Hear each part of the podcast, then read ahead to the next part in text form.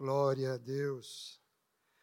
Como sempre eu digo, é uma alegria, um temor, uma responsabilidade, um privilégio estar tá, tá ministrando aqui.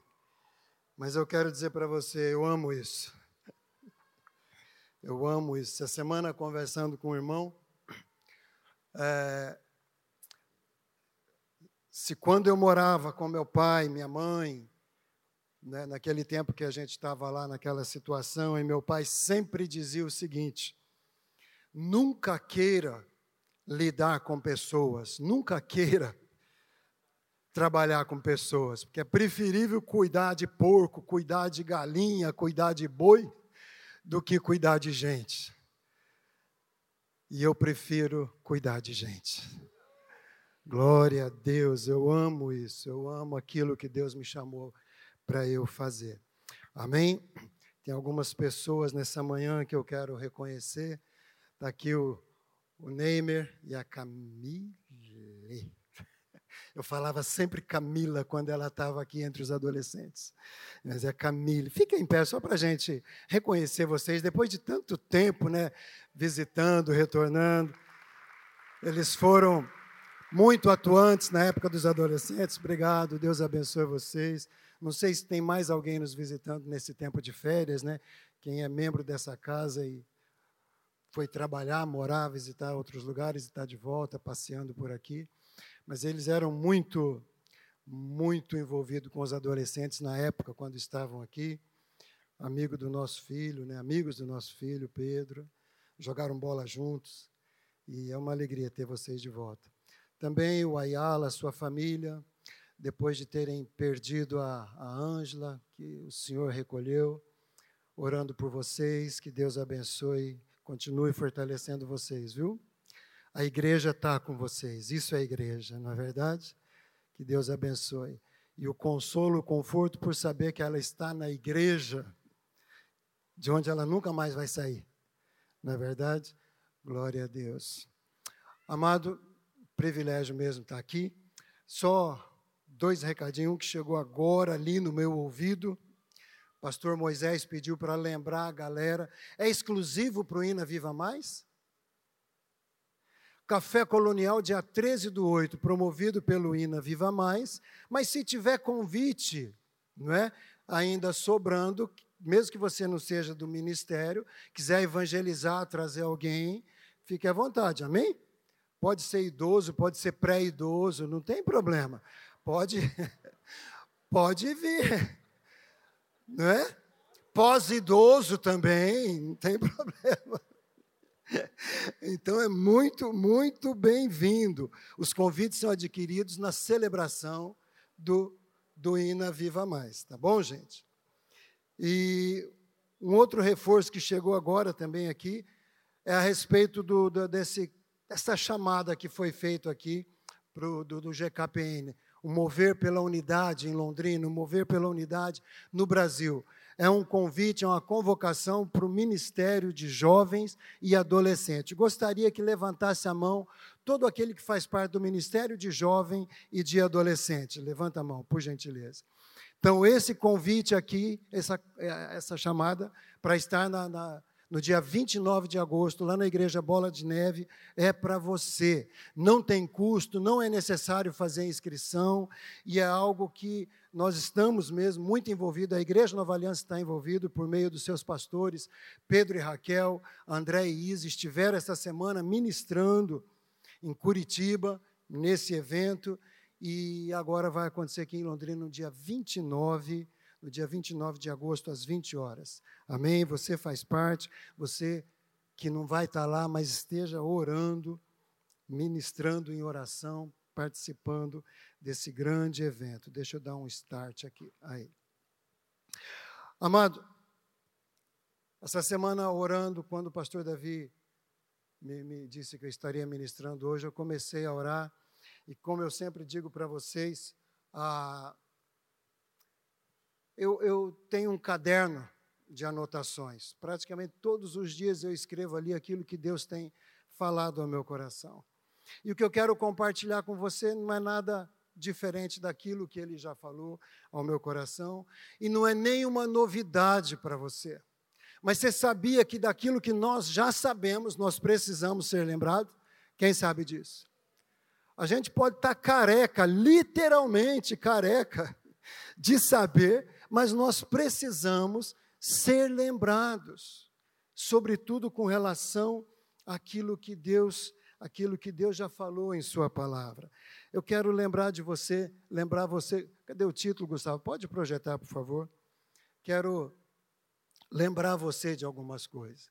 Mas eu quero começar fazendo essa pergunta: Você leva Jesus a sério? Você leva a sério essa imagem que nós temos aqui no fundo? Por que isso? Vendo um livro muito bom, que eu quero deixar como sugestão também, A Isca de Satanás, do John Bever. É um livro fantástico, que ele trata ali a respeito de ofensa, não é? Mas vendo o capítulo 11, a introdução do capítulo 11, o autor, John Bever, ele começa falando isso.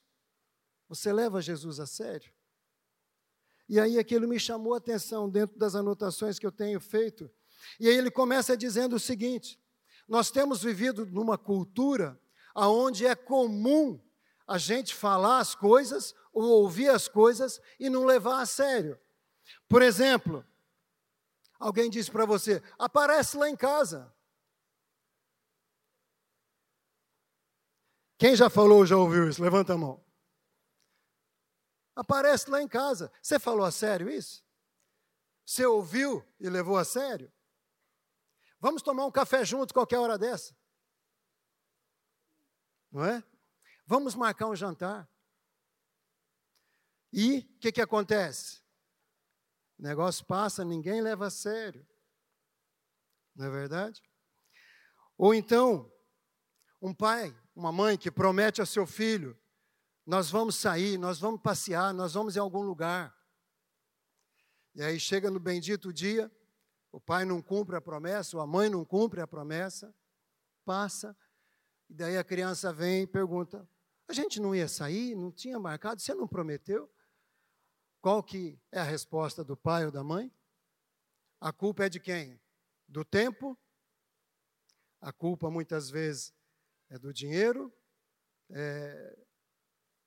Mas o que, que acontece? A promessa não foi cumprida. Ou então, quando uma criança está fazendo algo que não deve, o pai ou a mãe repreende e fala: se você continuar fazendo isso, eu vou corrigir você, eu vou disciplinar você. A criança continua fazendo, a criança repete o que está fazendo e a disciplina não vem. A verdade é que pessoas, é, e quase todos nós, de alguma forma, foram expostas a esse tipo de promessa que não virou em nada. E a gente vai levando a vida assim. Não é? Aí essas crianças, quando crescem, se tornam adultas, Aí, quando alguma autoridade falar com ela, ela não vai levar a sério.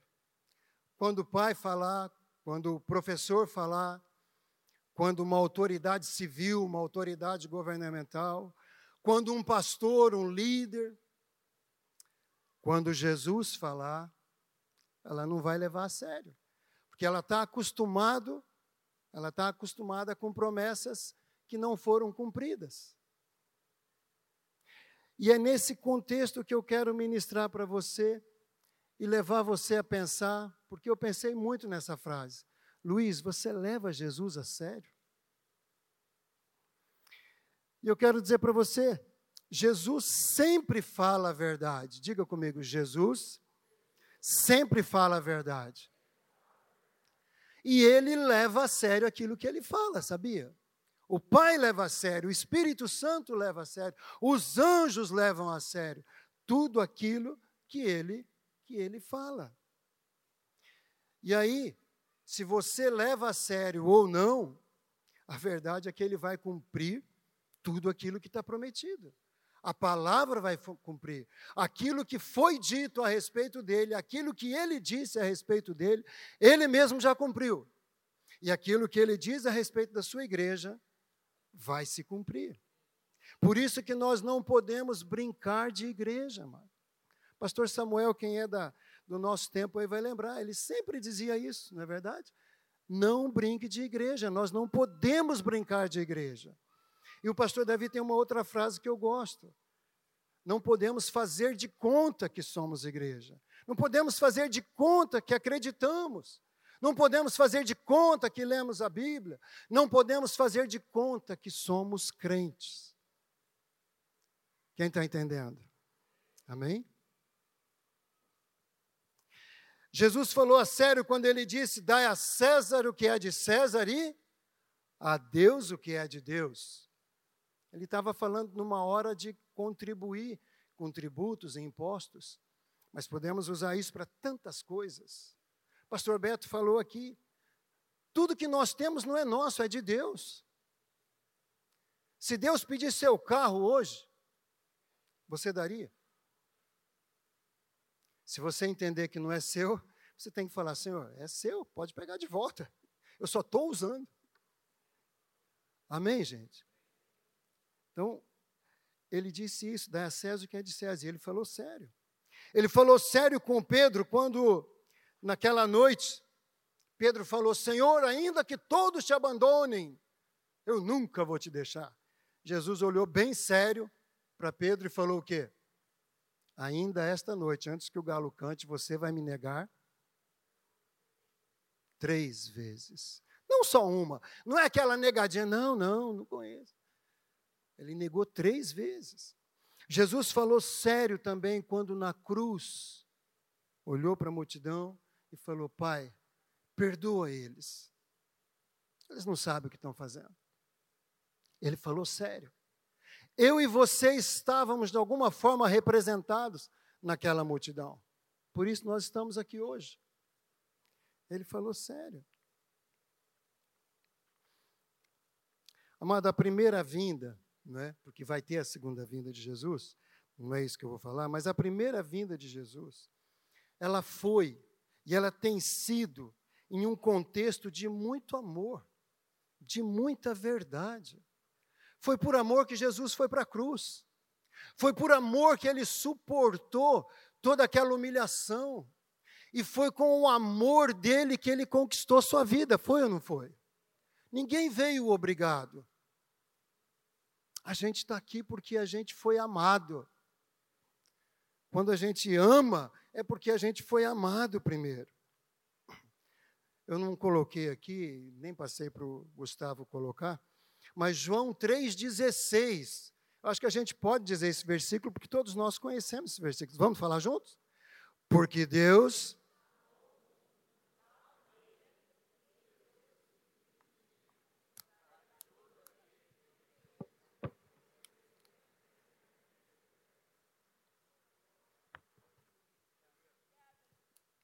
Amém. Obrigado, Jesus. E coisa linda daqui, a gente fica ouvindo todas as versões da Bíblia.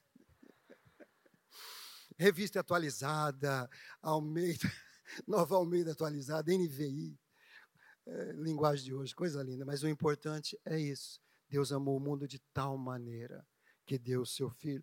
E 1 João 3,16, quem sabe? Não precisa, se quiser abrir a tua Bíblia para acompanhar.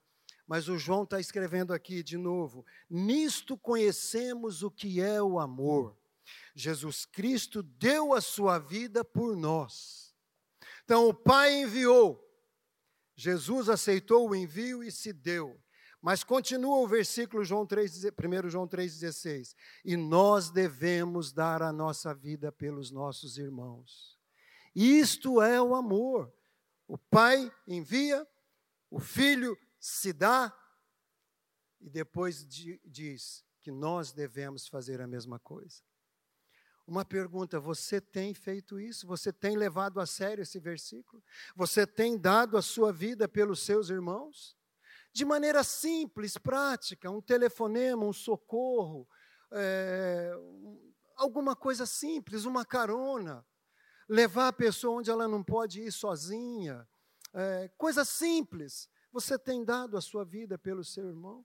Nisto consiste o amor. Deixa eu te dizer uma coisa. Jesus veio para este mundo para morrer numa cruz para nos salvar de uma condenação eterna. Mas ele também veio para nos salvar de nós mesmos, nos salvar do orgulho, nos salvar do egoísmo, nos salvar da mentira. Ele veio para fazer de nós aquilo que ele ensina que nós devemos ser. Ele veio para colocar em nós a mesma disposição mental que governou sua vida. Filipenses 2,5 também não está ali, eu só vou mencionar. Diz que nós devemos ter a mesma atitude, os mesmos pensamentos que houve em Jesus Cristo. Filipenses 2,5, você pode conferir lá. Alguns comentaristas dizem que isso é ter a mesma disposição mental que Jesus tinha. Sabe, amado, Pedro enfrentou isso muito bem. Num primeiro momento, ele ainda não tinha a mesma disposição mental de Jesus, por isso ele negou. Por isso, quando ele enfrentou a resistência, ele fugiu, ele negou. Mas depois ele foi tratado, depois ele foi curado. O próprio Jesus curou o nosso Senhor, uh, o próprio Senhor curou Pedro naquele encontro no finalzinho do livro de João. Pedro, tu me amas? Pedro, tu me amas? Você lembra disso? Ali foi a cura de Pedro, e quando ele foi curado, Pedro mudou de patamar, Pedro mudou de atitude, ele passou a ter a mesma disposição mental que governou a vida de Jesus Cristo, tanto que a história diz que ele, nos seus últimos dias ali, quando ele estava para ser morto, iam crucificá-lo, ele pediu para ser crucificado de cabeça para baixo, porque ele disse que não teria, que ele não era digno de ser crucificado da mesma forma que Jesus foi mudou a disposição mental de Pedro, precisa mudar a minha e a sua também. Amém, gente? Jesus fala sério a respeito disso. Ele fala sério também a respeito do novo nascimento. Ele diz em João 1,12: Contudo, aos que receberam, aos que creram no seu nome, deu-lhes o direito de se tornarem filhos de Deus. Sabe, tá, é sério isso aqui. Só quem recebe Jesus como seu Senhor e Salvador é que é filho de Deus. Até aí nós somos criaturas de Deus. Quero falar com você três verdades sobre a verdade. Três verdades sobre a verdade. Salmo 85, 10 vai nos mostrar o seguinte: esse vai estar lá, né, Gustavo? Salmo 85, 10. Está lá? A graça e a verdade se encontraram, a justiça e a paz se beijaram. Eu vejo aqui um, algo profético a respeito da cruz, eu vejo aqui algo profético a respeito de Jesus, a graça e a verdade. O próprio Jesus, ele personaliza a graça de Deus e personaliza a verdade. A justiça e a paz se beijaram. Aonde isso aconteceu? Na cruz do Calvário, amado. Isaías capítulo 53, versículo 5 diz: O castigo que nos trouxe, que nos traz a paz, estava sobre ele. Aonde foi esse castigo? Na cruz. Então, para você ter, para você e eu termos essa paz que nós temos, esse descanso que nós podemos ter, Jesus precisou passar pela cruz. E isso é sério. Isso é sério, nós não podemos banalizar isso. João 1,14 diz: E o Verbo se fez carne e habitou entre nós, cheio de graça e verdade. Graça e verdade. João 14,6: Eu sou o caminho, a verdade e a vida, ninguém vem ao Pai senão por mim. Amado, tudo isso é muito sério, porque tem muita gente que acha que pode brincar de igreja. Custou muito caro ao nosso Senhor. Eu, eu, eu gosto de animar algumas pessoas, às vezes, da seguinte forma: se a tua vida está muito comum, se a tua vida está muito sobe e desce, se a tua vida está muito cheia de crítica, se a tua vida está muito, entre aspas, sem graça, pega aquele filme A Paixão de Cristo, aquele que foi lançado alguns anos atrás, do Mel Gibson, pega aquele filme, assista, assista de novo. Deixa o Senhor falar o seu coração. Porque a gente entende que aquilo que está retratado naquele filme ainda não é totalmente o que aconteceu com o nosso Senhor. Mas ali dá para a gente ter uma ideia, dá para a gente pensar um pouquinho na nossa vida. Dá para a gente pensar um pouquinho em como, em como nós estamos levando a nossa vida. Dá para a gente pensar um pouquinho se nós estamos levando Jesus a sério. Amém? Nós temos uma tendência, uma tendência muito fácil de nos entregarmos às circunstâncias, de nos entregarmos às situações, de nos entregarmos às dificuldades. É ou não é verdade? É muito, nós temos essa tendência. Um ponto dois, Jesus promove a verdade. Ele é a verdade e ele promove a verdade. Promover tem o sentido de proporcionar meios para que algo aconteça, ou ser a causa de algo. Eu nunca tinha visto essa, o significado dessa palavra promover. Tem o sentido de proporcionar meios para que algo aconteça, ou então ser a causa de, de algo. João 4, 16 a 18 você lembra? É a história de Jesus naquele poço, quando aquela mulher vem tirar água e eles começam uma conversa. Os discípulos haviam ido para a cidade para providenciar comida e tudo mais. Não é? E Jesus fica ali no poço para descansar um pouco e para tomar água. Chega aquela mulher e eles começam a conversar. E aí chega num determinado ponto, no verso 16, Jesus Lembra que promover é proporcionar meio, meios para que algo aconteça. Jesus diz assim: vai chama seu marido.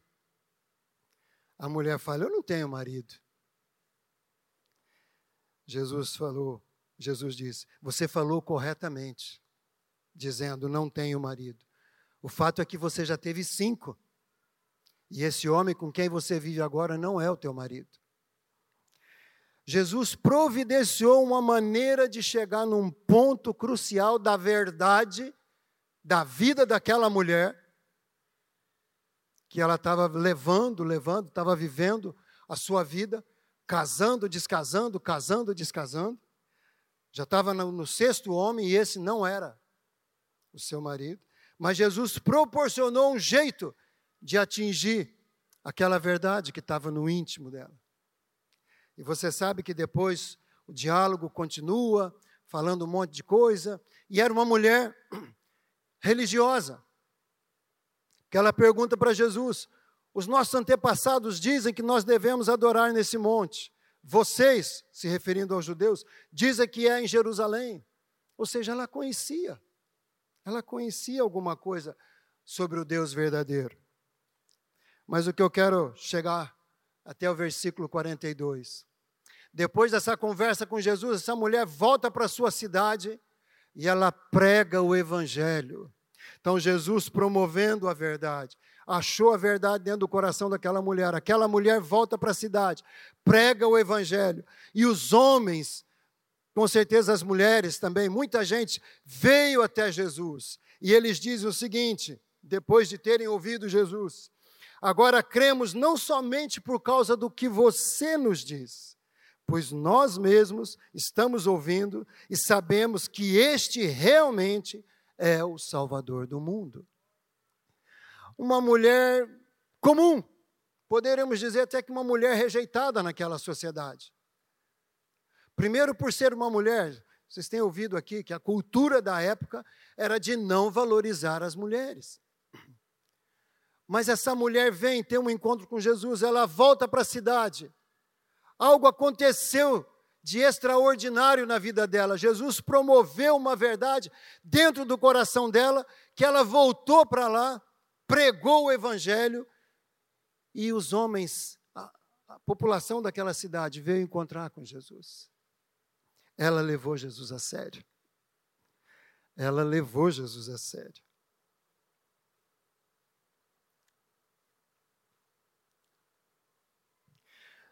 Outra, outro sentido da palavra promover é fazer propaganda positiva. Promover é fazer propaganda positiva. E aí nós vamos aqui para o Espírito Santo. Você sabe que você precisa crer, saber você sabe, agora você precisa crer que o Espírito Santo inspirou os autores da Bíblia. O que nós vemos escrito ali não é a, a capacidade de cada homem ou de cada mulher que escreveu, mas foi o Espírito Santo que inspirou. Palavra, texto, fato, lembrou, profetizou, o Espírito Santo. E aqui o Espírito Santo está inspirando Lucas a escrever o livro de Atos. E começa dessa forma, Atos 1, versos 1 e 2. Em meu livro anterior, Teófilo, escrevi a respeito de tudo que Jesus começou a fazer e a ensinar, até o dia que ele foi elevado aos céus, depois de ter dado instruções por meio do Espírito Santo aos apóstolos que havia escolhido. Está fazendo uma propaganda positiva do que Jesus fez e ensinou. E essa propaganda chegou até nós, gente. Dois mil anos Dois mil anos, a propaganda, entre aspas, está aqui. A promoção da verdade chegou até nós. Agora é interessante como Lucas começa esse texto. Ele está falando, meu livro anterior, está se referindo ao Evangelho de Lucas. Eu escrevi a respeito de tudo que Jesus começou a fazer e a ensinar. Estava estudando agora de manhã novamente. Começou a fazer, por que, que ele começou a fazer? Fala assim, porque ele continua fazendo. Ele continua fazendo, presta atenção, abre seus ouvidos, abre seus olhos, abre seu coração. Ele continua fazendo as mesmas obras, os mesmos milagres. Ele continua chamando atenção, ele continua contando com novos discípulos, ele continua ensinando os seus discípulos, ele continua fazendo. Ele continua. E o nosso Senhor, olha aqui, ó, ele começou a fazer e a ensinar, ou seja, ele ensinou aquilo que ele fez. E anteontem eu escrevi uma frase no meu devocional. Jesus espera que eu faça somente aquilo que ele fez. Jesus espera que eu ande apenas no caminho que ele andou. Só isso. Aí a gente começa a pensar: Jesus foi rejeitado, Jesus foi humilhado, Jesus foi crucificado. E eu quero te dizer uma novidade: é isso que Ele espera de nós. É isso que Ele espera.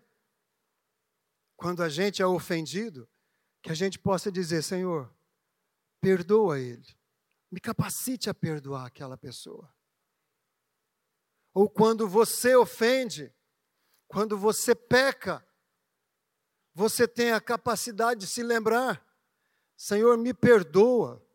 Senhor, eu quero ir lá acertar com meu irmão, com a minha irmã. Jesus não nos manda andar por um caminho aonde ele não tem andado. Seria injusto. Ele não vai falar para você fazer alguma coisa que ele não tenha feito antes. Quem pode dizer amém? Ele não vai falar. Ele só vai dizer faça aquilo que ele já fez. Mas é tão interessante que ele não fala para a gente sozinho. Ele vai com a gente. Ele vai com a gente. Não é? Mateus 28, 20. Ele vai com a gente. Eu, tanto que na minha Bíblia aqui eu escrevi, não sei qual pastor que, que pregou, mas está escrito assim, eu escrevi na Bíblia. O id de Jesus é vamos. Porque ele vai junto com a gente. Sabe quando você precisar de pedir perdão para alguém? Você não vai sozinho. Sabe quando você precisar confessar alguma coisa que seja terrível para alguém, você não vai sozinho. Sabe quando alguém chegar para você e te pedir perdão por uma traição, por algo tão difícil, você não vai estar sozinho na hora de liberar o perdão. Sabe aqueles confrontos, aquelas conversas, aquelas situações mais difíceis, você não vai estar sozinho. Seria injusto da parte de Jesus querer algo assim. Ele está conosco todos os dias, está lá escrito em Mateus 28. Estarei convosco todos os dias. Diga todos os dias.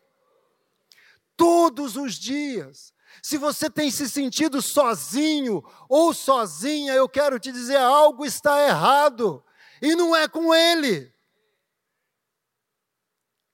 Se você acorda de manhã e tem aquele vazio no seu coração, não é com ele o problema. Algo está errado na sua conexão com ele. Porque ele prometeu e ele cumpre. Amado, eu, eu pude experimentar isso na minha conversão. A gente se converteu bem madurão já, com mais de 30 anos. Gente, eu não tinha sossego na minha vida, eu não tinha paz. Quem já foi dependente de algum vício sabe disso. Não é? eu, eu precisava estar o tempo todo bêbado, praticamente, para poder é, ter alguma motivação na minha vida. Mas quando eu recebi Jesus como meu Senhor e Salvador, quero dizer para você, eu não percebi a diferença na hora. Eu percebi nos dias que vieram depois. Sabe, algo que completava, algo que. Falei, meu, o que, que é isso? Daí, conversando com a Pedrina, ela já era velha de igreja, fazia um mês que ela já era crente. Ela pôde me ensinar. E ela falou: essa é a paz que só Jesus dá. Sabe, gente, foi tão bom. É, é, caramba, e até hoje, sabe, é uma delícia. Às vezes a gente está numa situação difícil, difícil, difícil, mas você sabe que tem uma paz. Você sabe que tem algo aqui dentro que ninguém vai roubar. Então, se algo está acontecendo na sua vida que tem tirado a sua paz, que você tem, sabe, amado, você precisa rever, você precisa voltar a se perguntar: eu estou levando Jesus a sério? É sério o que eu estou fazendo? A cruz tem, tem efeito na minha vida? Os ensinos de Jesus têm mudado a minha vida? Sabe? É muito sério, é muito simples, mas é muito sério. A gente pensa no amor do Senhor, e é verdade, Ele nos amou e nos ama e vai nos amar até o último dia da nossa vida. Mas nós não podemos brincar com esse amor. Nós não podemos fazer de conta que não é sério. A Bíblia precisa ser algo que mude a nossa vida todo dia. Todo dia, cada vez que você abre a Bíblia e lê um texto, você faz o devocional, aquilo precisa trazer uma novidade para a sua vida. Você pode dizer, pastor, mas eu já li a Bíblia mais de três vezes, cinco vezes. Teve gente que, morreu, que, que, que leu mais de duzentas vezes. E escreveu lá que a tristeza dele era não poder ter lido mais uma vez quando ele morreu.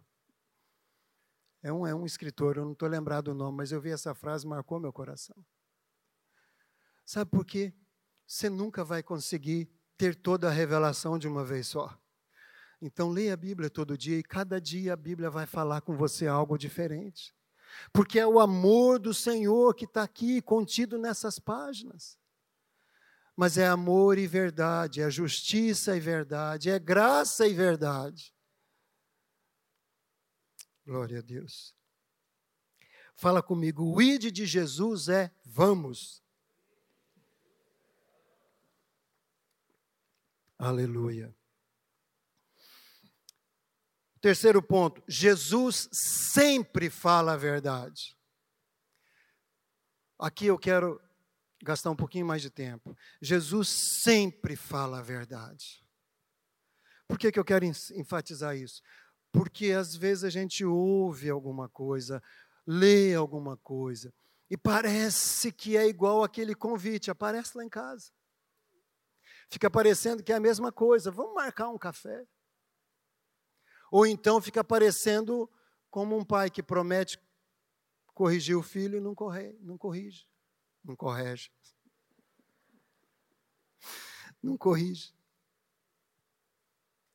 Mas não, gente, tudo que está aqui é verdade, tudo que está aqui aconteceu ou vai acontecer.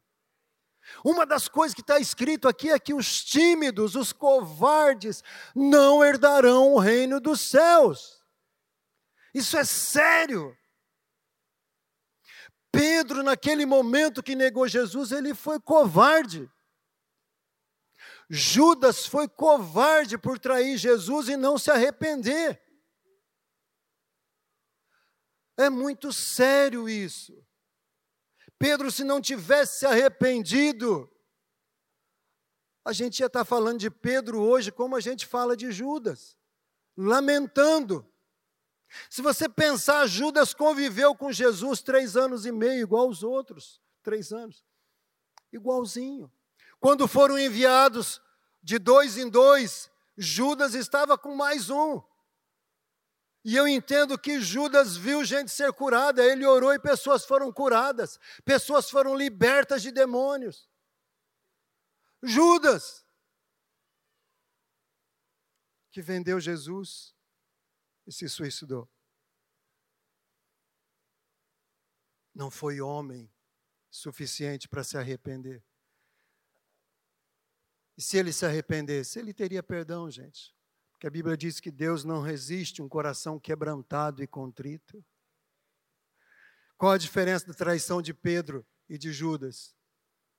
Qual a diferença? Nenhuma. Mas a consequência foi diferente, porque Pedro se arrependeu. Quem pode dizer amém? Então Jesus sempre fala a verdade. João 8, versículo 31 e 32, versículos 31 e 32. Disse Jesus aos judeus que haviam crido nele: Se vocês permanecerem firmes na minha palavra, verdadeiramente serão meus discípulos e conhecerão a verdade, e a verdade vos libertará. Ou seja, para a gente conhecer a verdade, que é Jesus, nós precisamos permanecer não é uma passadinha, mas é permanecer. É a única maneira da gente conhecer a verdade e essa verdade nos libertar. Libertar do quê? De tudo. Nós vivemos num sistema no mundo que tem nos aprisionado. E quero te dar uma boa notícia: vai piorar. Amém mesmo, que vai piorar. Não é? Mas nós cremos nessa liberdade que o Senhor vai nos dar. Nos dá hoje, vai nos dar amanhã e vai nos dar quando tudo tiver mais complicado ainda. A igreja precisa ser esse lugar de refúgio, de aconchego, de acalento. A igreja precisa ser esse lugar mas é a igreja verdadeira, é a igreja que ora, a igreja que é a noiva de Cristo, a igreja que tem a presença do Espírito Santo. Pastor Pedro falou aqui há duas, três semanas atrás, duas semanas atrás, que é perfeitamente possível ter uma igreja que não dependa do Espírito Santo. E é mesmo. Então, mas eu estou falando da igreja que tem a presença do Espírito Santo, que ora ao Espírito Santo, que depende do Espírito Santo, que ouve o Espírito Santo. Essa igreja é a igreja que acolhe, a igreja que ama, a igreja que cura. Amém, gente? Então, para você conhecer a verdade e a verdade libertar você e a mim também, nós devemos permanecer firme na palavra, na palavra do Senhor. João, ainda no capítulo 8, versículos 34 e 36, Jesus dizendo: Eu digo a vocês a verdade, todo aquele que vive pecando é escravo do pecado. Portanto, se o Filho do Homem vos libertar, vocês de fato serão livres. Não existe liberdade, liberdade, libertação fora de Jesus, não existe. A única liberdade que a gente vai ter essa liberdade, desde que a mantenhamos, é simplesmente se o Filho do Homem nos libertar. E como ele vai nos libertar? Se nós permanecermos firmes na palavra. E aqui diz que nós devemos estar juntos como igreja. Aqui diz que nós devemos congregar. Aqui diz que nós devemos perdoar uns aos outros, amar uns aos outros, não mentir uns aos outros, socorrer uns aos outros. Tudo isso está escrito aqui. E é verdade. Jesus leva a sério. E Ele espera que eu e você levemos a sério também.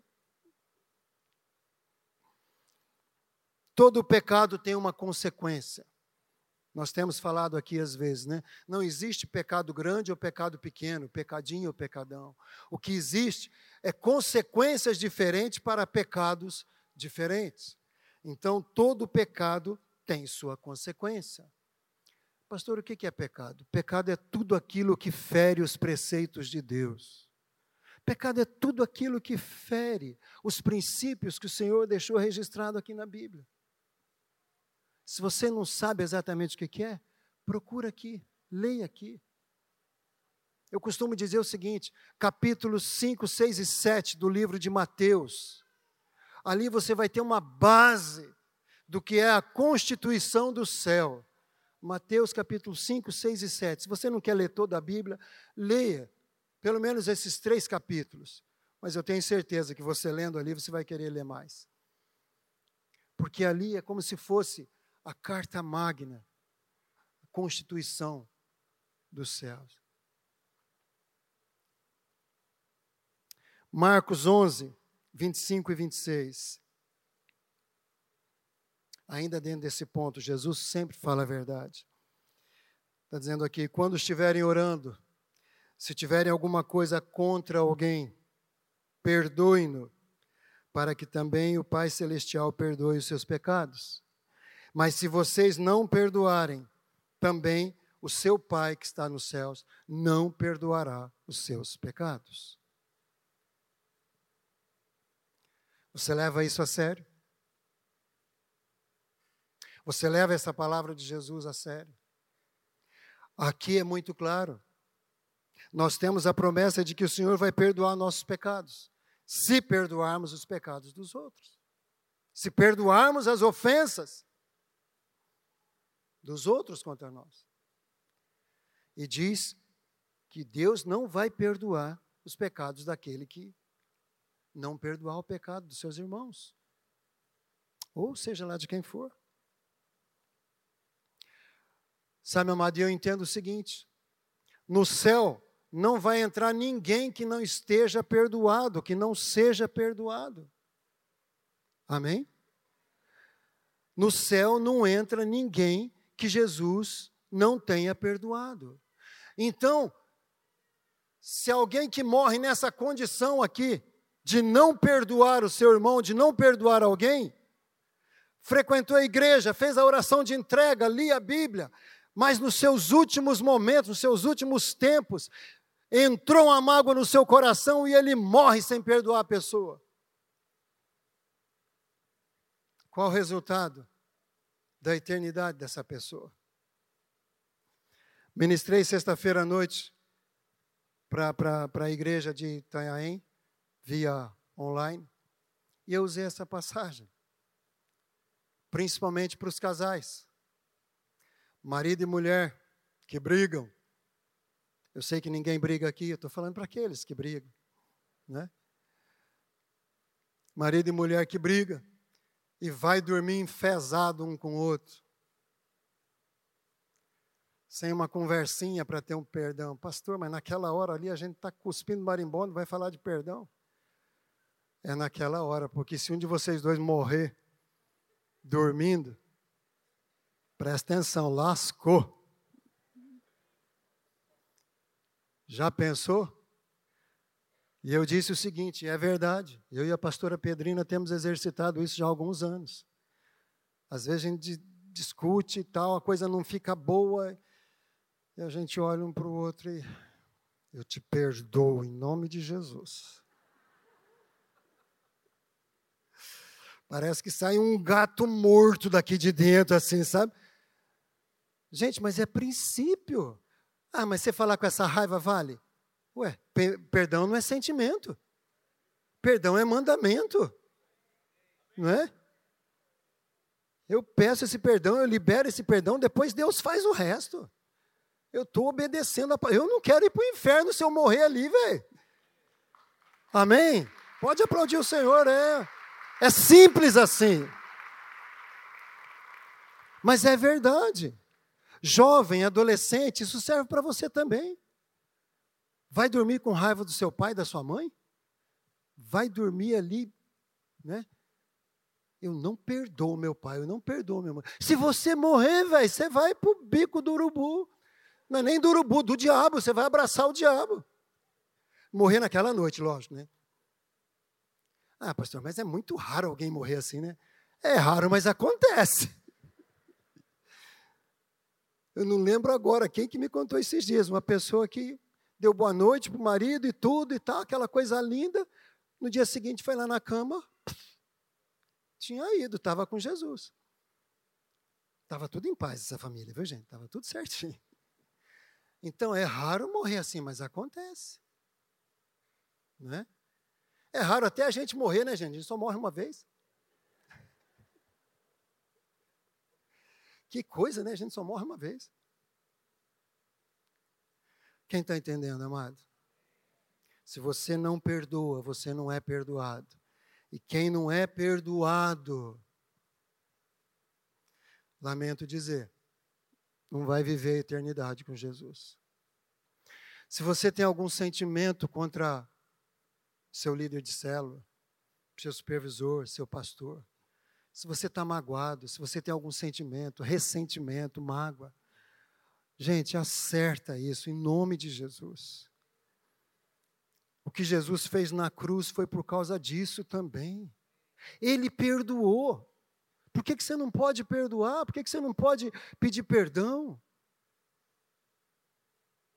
Você está acreditando mais no diabo do que na Bíblia. Você está levando a sério o diabo e não está levando a sério Jesus.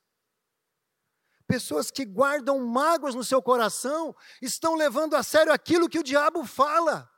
Que o diabo fala, você não pode perdoar, que se você perdoar, a pessoa vai ficar no bem bom e você vai se lascar. É isso que o diabo fala para quem está magoado. Eu quero te dizer, quando você perdoa alguém, você libera Deus para agir na vida desse ser humano. Porque se você não perdoa, é você que está agindo na vida daquela pessoa. E pior, essa mágoa está agindo no seu coração e você, você se lasca. Jesus ama tanto a sua igreja que ele deixou inúmeras promessas para nós. Muitas promessas. Nós cantamos hoje aqui a respeito disso. Agora, as promessas do Senhor, elas têm, têm uma condição. Cada promessa tem uma condição. Cada promessa. Por exemplo, a promessa de 2 Timóteo, também não mandei, né, Gustavo? Desculpa aí a, promessa de 2 Timóteo capítulo 4, que diz lá: Desde agora a coroa da justiça me está guardada, a qual o justo juiz me dará naquele dia, e não somente a mim. Mas tem uma condição para que essa coroa esteja guardada, sabe qual que é? Combati o bom combate, acabei a carreira, guardei a fé. Não é uma promessa vazia para você ter essa promessa de ter sua coroa de vitória guardada nos céus, combata o bom combate, conclua sua carreira, guarde a fé, não abandone o jogo, não saia antes da hora. Primeiro João também tem uma promessa linda.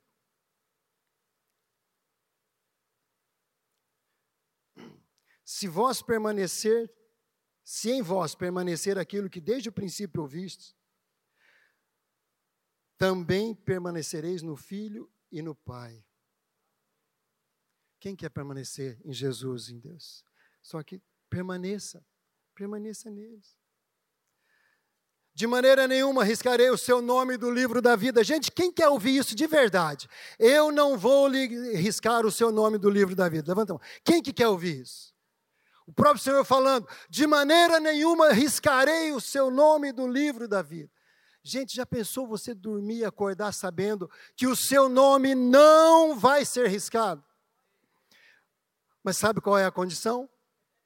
O que vencer, o que vencer, será vestido de vestes brancas. Para a gente vencer alguma coisa, o que, que a gente tem que fazer? Lutar. Ninguém vence uma luta sem vence sem lutar. Tem que ir lá. Então as promessas do Senhor têm uma condição.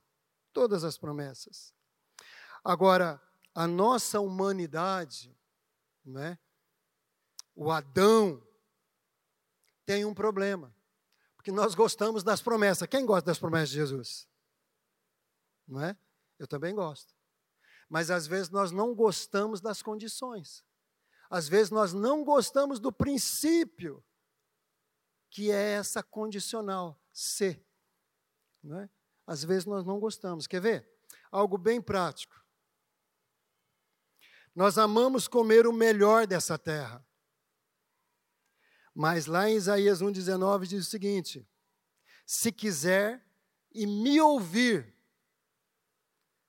essa palavrinha ouvir fala obedecer, submeter, andar nos meus caminhos, ler a minha palavra, ouvir a minha palavra. Tudo isso a gente pode colocar nessa palavra ouvir. Deus está falando aqui por meio de Isaías: se vocês quiserem e me ouvir, vocês vão comer o melhor dessa terra. Tem muito crente que não está comendo o melhor dessa terra, porque não está ouvindo, porque não está se submetendo, porque quer a promessa, mas não quer a condição, não quer o princípio. Nós queremos o Deus proverá, amém, gente?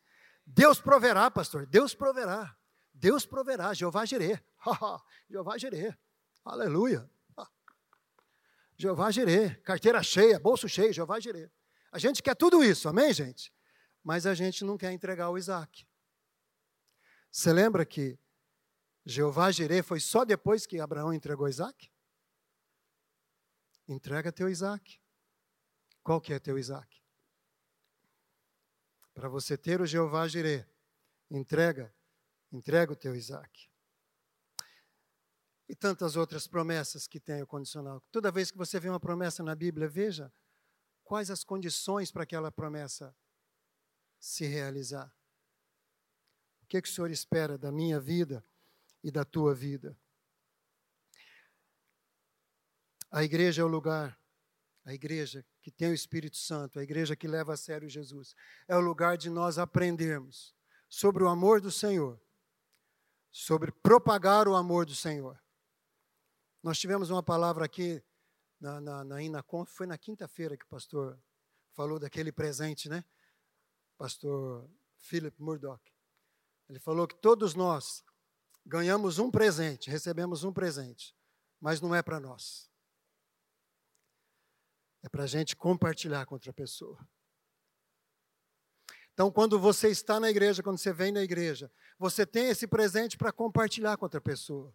Agora, quando você não está na igreja, quando você não vem na igreja, alguém vai ficar sem presente, porque aquilo que você deveria dar, ela não vai receber.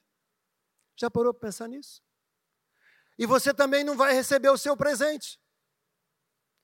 E alguém que está aqui com o seu presente não vai poder te entregar. Então a igreja é um lugar sério. Jesus amou a sua igreja, Jesus se importa com a igreja. Tem muita gente que não se importa com a igreja. Tem muita gente que não leva a sério a igreja. É, é redundante falar, mas eu amo esse lugar. Eu e a Pedrina, a gente aprendeu a amar esse lugar morando na igreja. Desde 1990 e alguma coisa. Dois.